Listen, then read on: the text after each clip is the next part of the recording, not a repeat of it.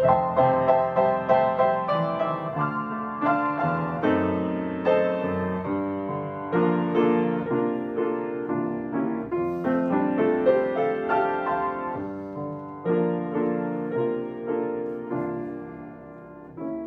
viernes 17 de junio estamos terminando la lección número 12 que se ha titulado José, príncipe de Egipto. Servidor David González, comenzamos.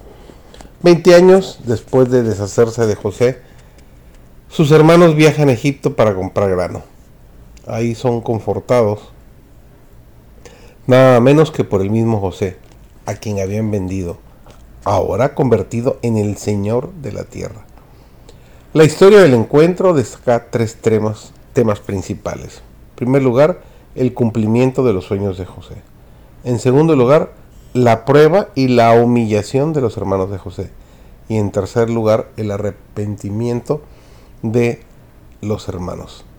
Apenas sus hermanos se inclinen ante él, José los reconoce y recuerda sus sueños. Se da cuenta de que sus sueños se están cumpliendo y comprueba el cumplimiento durante los tres encuentros que tiene con sus hermanos. El primer encuentro ocurre con 10 de ellos, precisamente aquellos que cuestionaron sus sueños y que lo odiaron a causa de esto. En el segundo encuentro se suma su hermano menor, Benjamín. Todos se inclinan ante José tres veces. El tercer encuentro ocurre con Jacob, quien va por primera vez a Egipto y también se inclina ante José cumpliendo así el sueño que el mismo Jacob había cuestionado. Después de haber sido víctima de la falsedad y las mentiras de sus hermanos, José los trata de acuerdo con lo que son. La única forma de comprobar su honestidad es que se presenten pruebas concretas que los respalden. Los hermanos de José habían mostrado lo falsos que eran al enviarlo a Egipto. José ahora les pide que traigan a su hermano Benjamín a Egipto como prueba de su honestidad. Los hermanos de José entienden muy bien el mensaje de justicia y retribución implícito en la demanda que se les hace, porque al instante recuerdan su mala acción y se sienten verdaderamente culpables. La palabra hebrea Hashem, culpable, también significa castigo o compensación por un daño. Ellos sienten que están pagando por lo que hicieron.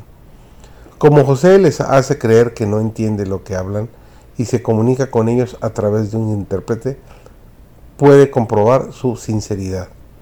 Cuando escucha la confesión de sus hermanos y evidencia el arrepentimiento genuino en sus rostros, se siente tan conmovido que no puede controlarse a sí mismo, así que se aleja para que no lo vean llorar. José llorará en otras siete oportunidades el poder y las exigencias de su cargo administrativo no lo han convertido en un político insensible. Todavía puede conmoverse. Sigo siendo el sensible hermano menor, pero no puede dejarse dominar por sus sentimientos. El amor de José por sus hermanos y el hecho de sentirse conmovido por su arrepentimiento sincero no arruinará su plan y su profundo deseo de redimir a sus hermanos por completo antes de que puedan disfrutar plenamente de la misericordia y la gracia, deben soportar plenamente los efectos de la justicia. La gracia solo se puede experimentar cuando se recibe con la ciencia del pecado y la expectativa de la justicia. La disposición de Judá para ocupar el lugar de Benjamín debe haber tomado a José por sorpresa. Definitivamente ha cambiado en forma drástica. No solo es considerado con su padre y sus hermanos, también su lenguaje refleja una profunda madurez espiritual. Judá está en contacto con Dios. José se siente conmovido y abrimado por tantas emociones. Hasta ahora había podido controlarse, pero ya no puede hacerlo más. Esta es la tercera vez que llora y la más fuerte. Comienza a llorar y de repente despide a todos, excepto a sus hermanos. Es una experiencia demasiado personal para tener público. Por primera vez José se disocia de los egipcios, que realmente no lo conocen. Por primera vez será él mismo, sin hacer esfuerzos por disfrazarse o fingir que es otra persona. Solo después de que todos los egipcios han salido del lugar, José se da a conocer a sus hermanos.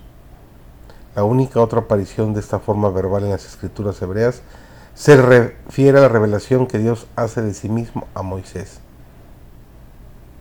Para tranquilizar a sus hermanos, José responde con un principio fundamental que subyace en toda la historia.